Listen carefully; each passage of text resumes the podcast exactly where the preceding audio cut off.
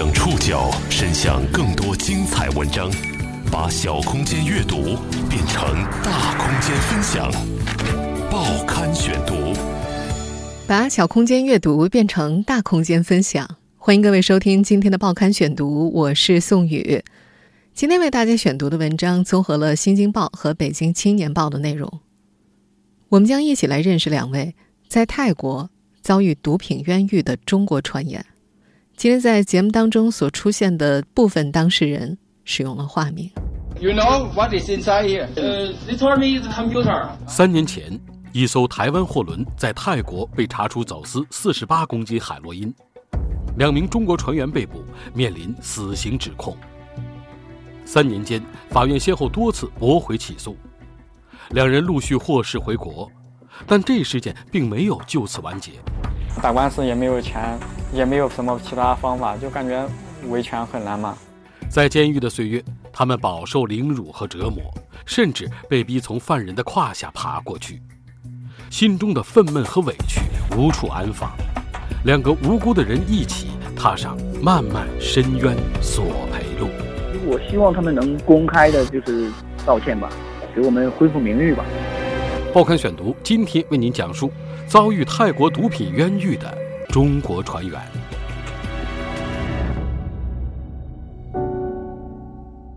饶小虎坐在床边，微仰起头，望向窗外。天空被防盗窗画成了一格一格的，远处是一声接一声的蝉鸣。有时候他会有一种恍惚的感觉，觉得自己不是坐在湖北十堰的家里。而是挤在曼谷戒毒中心牢房的大通铺上。从那里的铁门望出去，天空也是这样一个方块，很少有鸟儿飞过。他说自己睡不着的时候，就会看着外面的天空，去想那些天发生的事儿。那些天的开始是三年前。当时二十五岁的饶小虎是台湾籍来明轮货船上的一名水手。二零一六年三月三十一号晚上，货船停泊在曼谷港口的时候，泰国警察在船舱的两个电脑箱里查获了四十八公斤海洛因。帮助搬箱上船的饶小虎和另一名中国籍船员白明宇被警方带走扣押。在泰国的监狱里，饶小虎被羁押了十三个月，白明宇。被羁押了三年，因现有证据无法证明二人运毒，曼谷法院两次驳回检方起诉，他们先后被判无罪释放回国。如今饶小虎又回到海上讨生活，他不愿意和人多谈监狱里的经历，但他和白明宇都打算向泰国政府和中国台湾船东索赔，希望泰国警方道歉，给他们恢复名誉。这起冤狱案得从三年前的曼谷码头说起。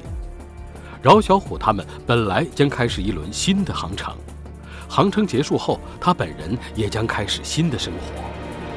但这一切都被一个沉重的所谓电脑箱彻底打乱。报刊选读继续播出：遭遇泰国毒品冤狱的中国船员。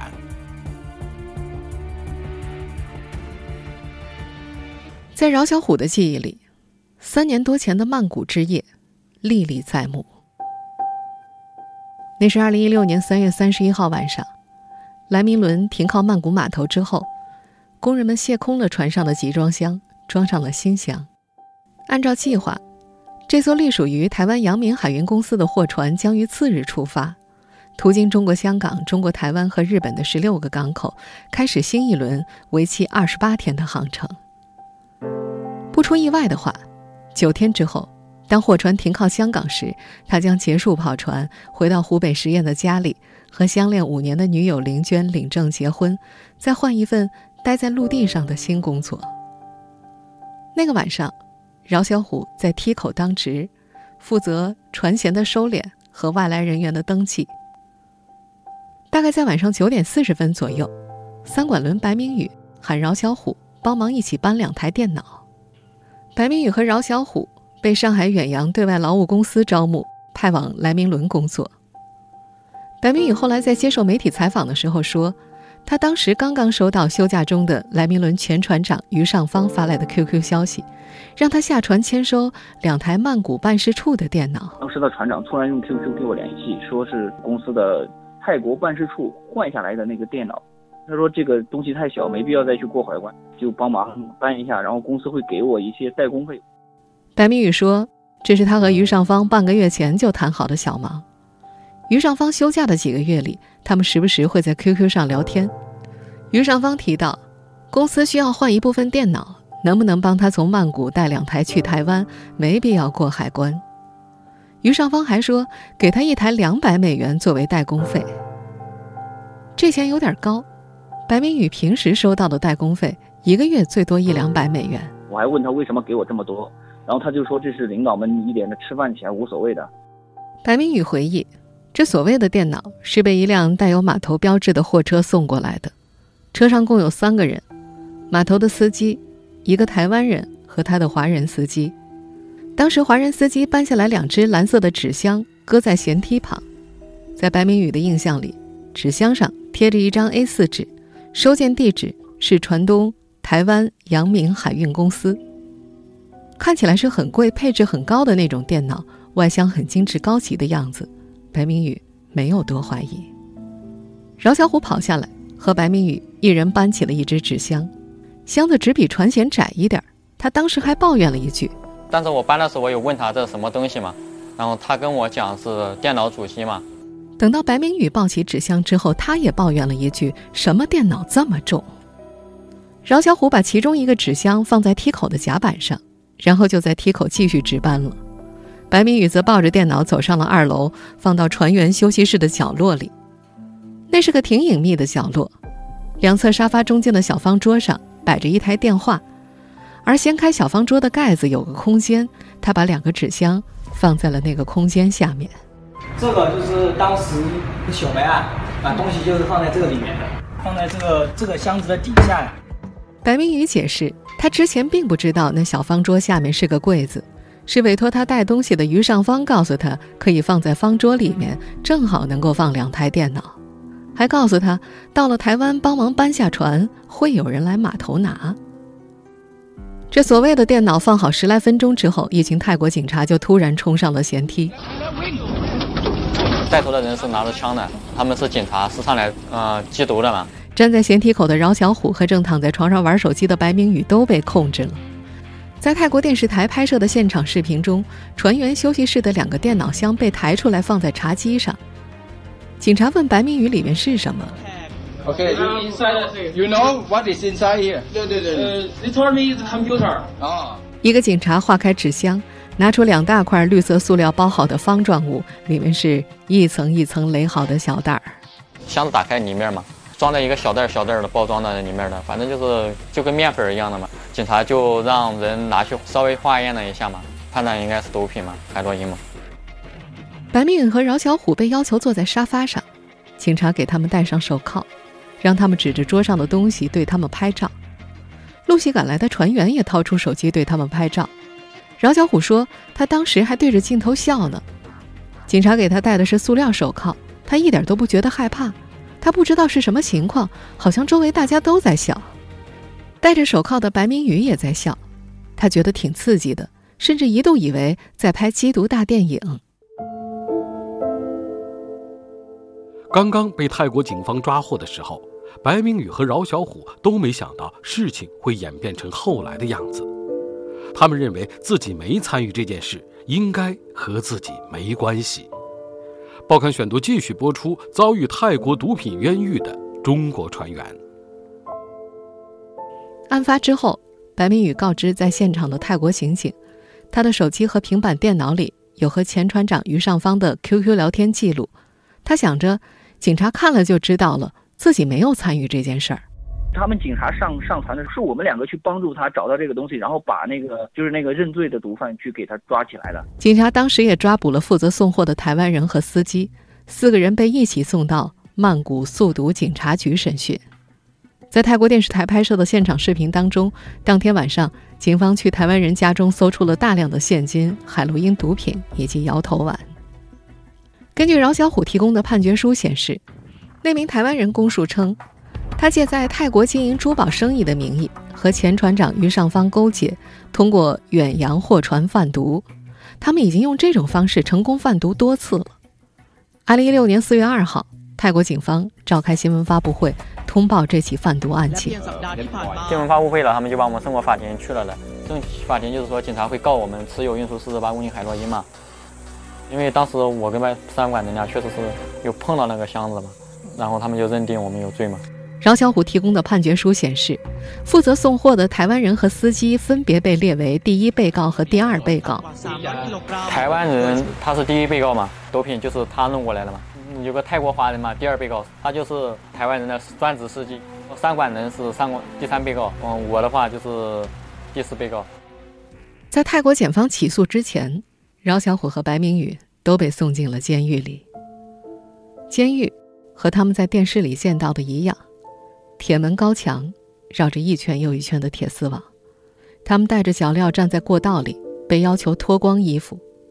狱警指挥着他们站起来、蹲下去、站起来、蹲下去，然后坐在地板上等着分囚服。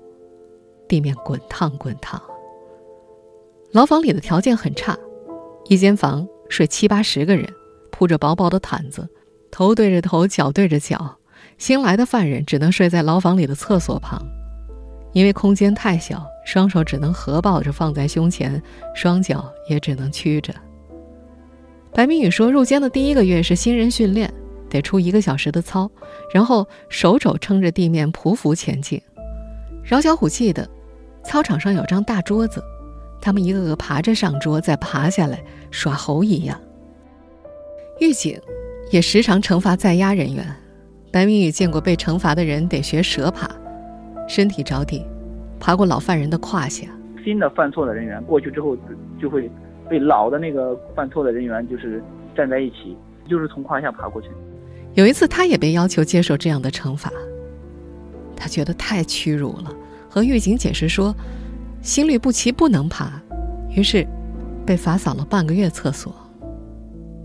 新人训练之后。两个人被分去不同的监舍关押，他们借来信纸和邮票给家人写信，请他们联系上海远洋对外劳务公司，求助中国驻泰国大使馆。为了宽慰家人，饶小虎在信中写道：“我在监狱里很好，儿子什么都没做，我相信会有公平的处理。”事实上，那时的饶小虎整宿难眠，不时头痛，想到父母和女朋友就流眼泪，他觉得自己很冤枉。当个班帮忙搬一下东西，就平白无故的遭受这些。二零一六年五月份，饶小虎的妈妈和女友林娟到泰国监狱探望他们，他们隔着玻璃见到了饶小虎和白明宇两人，两人穿着土黄色的球衣，戴着脚镣。时隔三年之后，饶小虎的妈妈提及此情此景，眼睛依然会泛红。她说：“儿子整个人都黑瘦，受了不少苦，都不喊苦。”他们往二人的账号打了吃饭的钱，但就这样也没有让两人的境况好多少。饶小虎说：“监狱里蛋炒饭都很贵，也见不到几块鸡蛋，几个人拿勺子挖着吃。很多时候，监狱的饭菜是没削皮的地瓜和南瓜粥，喂猪都没这么差的。”出狱之后，他再也没吃过南瓜。两人就这么在监狱里苦熬着。二零一七年四月二十五号。曼谷刑事法院向饶小虎等人宣读一审判决结果：第一、第二被告违反禁毒法，判处无期徒刑；饶小虎被判无罪释放，白明宇被判无罪等待。他需要再次回到曼谷戒毒中心等待检方上诉。坐上曼谷飞往上海的飞机的时候，饶小虎才敢相信自己真的重获自由了。到了二零一九年三月五号，曼谷上诉法院开庭审理，白明宇终于被判无罪释放。他在泰国移民局等了几天，心情一会儿焦躁，一会儿平静，怕又被带走抓进去。直到回到河南老家，见到家人的那一刻，白明宇才想，这件事儿真正结束了。十三个月和近三年的牢狱之灾终于结束了。饶小虎和白明宇都重新回归普通人的生活，可监狱带来的烙印却持续影响着他们。对饶小虎来说尤其如此。报刊选读继续播出遭遇泰国毒品冤狱的中国船员。刚回到国内的时候，饶小虎有些难以适应，像之前每次出海保船、离家几个月之后归家一样，家里发生了一些改变，又仿佛什么都没有变。妈妈烙的油饼、烧的茄子还是一样的味道，爸妈都被晒得黑黢黢的，变老了很多。他红着眼眶，埋头猛扒饭。妈妈哽咽着说：“平安回来就好，就好。”二零一零年，饶小虎高中毕业后，被招生书上“做船员年薪十万不是梦”的宣传语给吸引过去。他去武汉交通职业学校读了航海技术专业。这是他第一次离开自己生活的县城。他没见过海，到了武汉才第一次见到了轮渡，就想当货船驾驶员，到处去看看。从学校毕业之后，他在台州一艘私人货船上干了一段时间，辗转通过中介和上海远洋对外劳务有限公司签订了合同。二零一五年八月份，被派遣登上莱明轮的货船做水手，工期八个月。可就在八个月工期即将结束的最后一次航程里，他进了异国的监狱。回来后一个多月的时间，饶小虎待在老家的村子里。每天早上六点，他会准时醒过来，这是监狱里养成的生物钟。起床后，他要带着奶奶去七公里外的镇上打针，小巴绕着山路要开二十几分钟，这是他每天仅有的一次出门。他换了手机号，除了家人，只告诉了少数几个亲戚。两个同专业的同学找到亲戚联系到他，约他去县里散心。见面时，他们说了一句：“回来就好。”虽然没有追问，但饶小虎依然感到不自在。他说，在农村，一点事儿都会传得很开。听同学们闲聊在武汉的工作，他心里不是滋味。都是同一个专业的，同学们出海一趟就回来做其他的工作，赚了钱买了房，而自己却到现在还这么拖累家里。妈妈没跟他提起过这一年小镇上传出的流言，有人说：“你儿子没贩毒怎么会被抓起来？”家人听到气得要死。饶爸爸以前便听不得孩子生病受苦，一说起这件事儿就掉眼泪。他说：“他们相信孩子没有做犯法的事情。”十三个月的监狱生活扰乱了饶小虎的人生轨迹，他发现回来之后自己说话变得不利索，找工作介绍自己的时候大脑一片空白，说话结结巴巴的。他担心对方问起这一年做了什么，他不知道怎么解释。面试的时候却不能避开这个问题，他不敢抬头，目光躲闪，最后脸涨得通红，支支吾吾的没说出口。他去朋友的装修公司工作了半年，朋友需要做什么就会喊他，尽管他对装修一窍不通，只能够做些打杂的事情。他还跟着爸爸去了附近，干了几天泥瓦匠，砌砖的活儿他看爸爸做了很多年，可是上手才发现，砖很沉，满手的泥浆，干一阵儿就会磨得双手都是水泡。二零一八年年初。他和相恋多年的林娟结婚了，同年，儿子出生。在卧室墙上挂满了他和林娟的结婚照，一张儿子萌萌的大头照则挤在两张结婚照的中间。说起妻子和儿子，他的脸上挂着笑容，只要在家洗尿布、冲牛奶、抱孩子玩，他都抢着干。渐渐的，他的话多了起来，他很少再失眠，很少。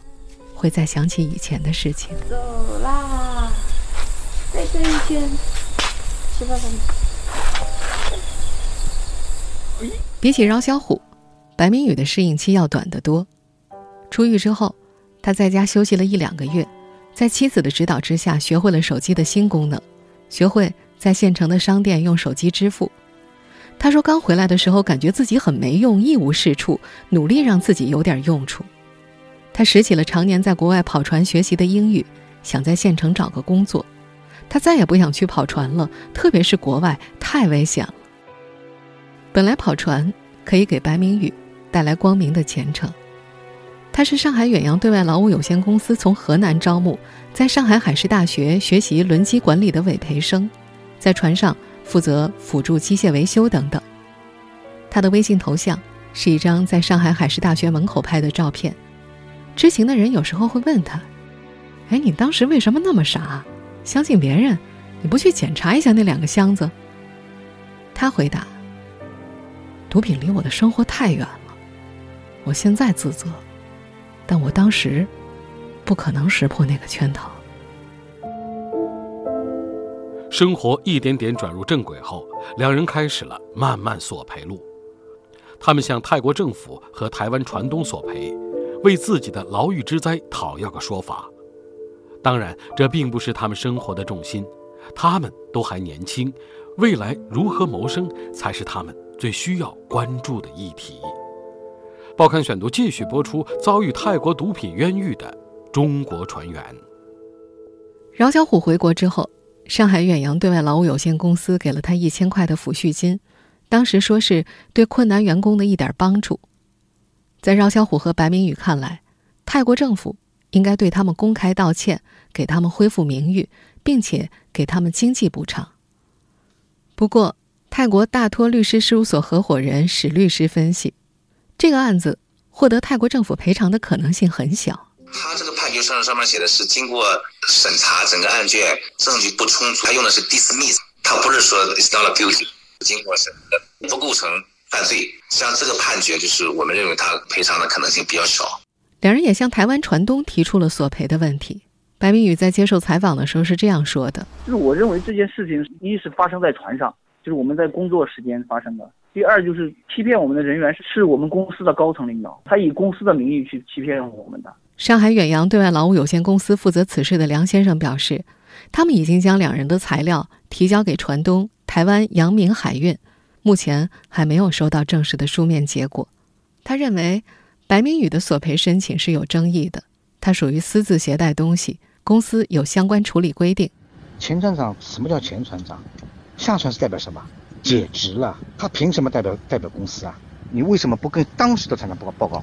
因为当时船长根本就不值钱，而且收了小费了，带了东西造成这些后果。那这个赔偿说句心里话，他船东他也跟我讲过，赔偿不在于他，他们应该向泰国政府进行赔偿的。而饶小虎的索赔申请需要一个过程，只能说尽快。小虎现在我们还在争取当中，这个他们的提供材料 我们这里都已经发给船东了。嗯，他没有，他没有给我给我们一个明确的回应。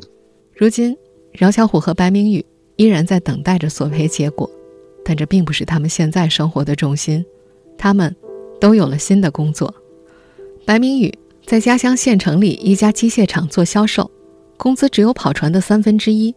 他骑着电动车上下班，每天都能够见到家人。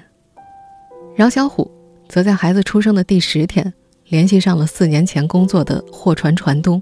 当天晚上就出发去盐城上船了，妻子林娟大哭了一场。那条货船跑国内几个港口，从盐城到上海，虽然在国内，但也总是好几个月不能着家。他第一次回家的时候，孩子都半岁了，后来再出来再回去，孩子会走路了，会叫爸爸了。他说那一刻，他只想抱着儿子。他当上了货船驾驶员。船漂在海上，风浪不时击打船舱，带来剧烈的晃动感。海上的时间单调且漫长，不当班的时候，他会绕着甲板走来走去，遇到有信号的地方就打给家里人，经常一天打几个电话，每天都数着回家倒计时。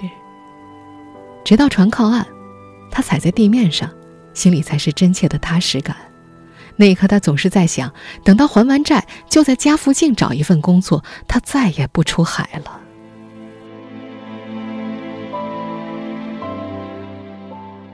听众朋友，以上您收听的是《报刊选读》，遭遇泰国毒品冤狱的中国船员，我是宋宇，感谢各位的收听。今天节目内容综合了《北京青年报》和《新京报》的内容。收听节目复播，您可以关注《报刊选读》的公众微信号“送你的报刊选读”。我们下期节目时间再见。